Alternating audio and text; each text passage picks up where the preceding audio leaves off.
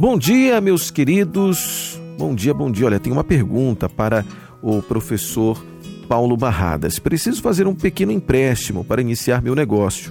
Porém, no aplicativo do banco aparece até 48 vezes para fazer o pagamento. Porém, quero fazer em 24 vezes. Mas o banco diz que deve ser feito o empréstimo no limite máximo, que é de 48 vezes. Porque é coisa do sistema. Não dá para fazer menos vezes mas nessas condições pagarei o dobro em juros o valor que pretendo emprestar.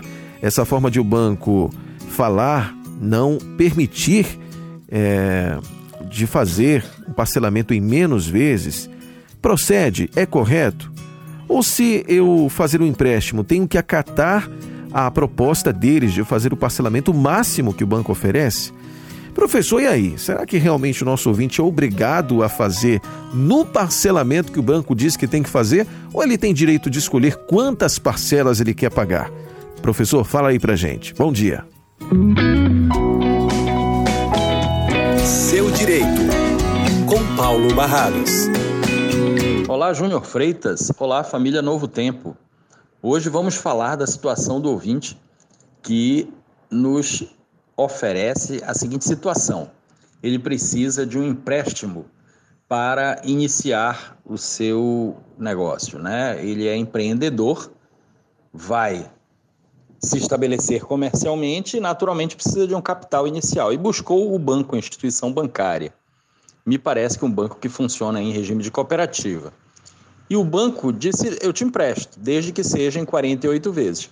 E o ouvinte ele deseja um financiamento mais curto, em 24 meses, onde obviamente ele vai pagar menos juros.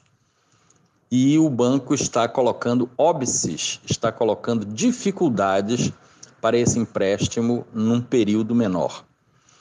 Ouvinte querido, todos os bancos, todas as instituições bancárias no Brasil funcionam sob fiscalização do Banco Central.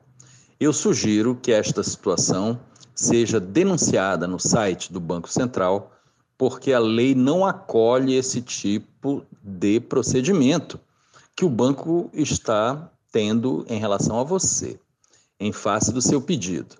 Na verdade, a instituição bancária ela é autorizada a funcionar, ela é autorizada a conceder empréstimos e é autorizada a cobrar os juros, evidentemente os juros de mercado. Porém, a escolha do prazo do financiamento é do cliente, não pode ser da instituição bancária.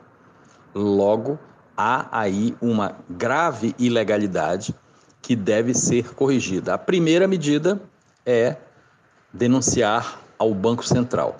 Porém, se esta medida não for suficiente para sanear os danos que até então foram gerados por esta prática, ao que você relata e houve uma prática indevida, há indícios suficientes disso, você deve então buscar o Poder Judiciário para as devidas indenizações.